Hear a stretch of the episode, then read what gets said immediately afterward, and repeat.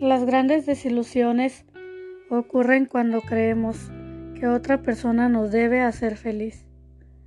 ¿Te imaginas cuánta responsabilidad le estás dando a la persona que supuestamente quieres tanto?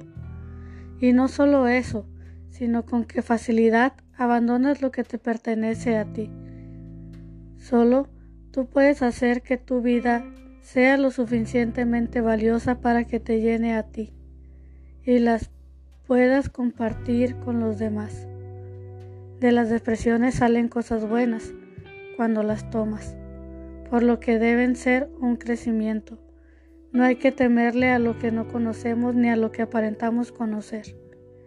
De acuerdo con Ron Leifer en su libro Proyecto de la Felicidad, la aceptación de la confusión es un paso a la claridad. Se puede decir que una depresión es una confusión.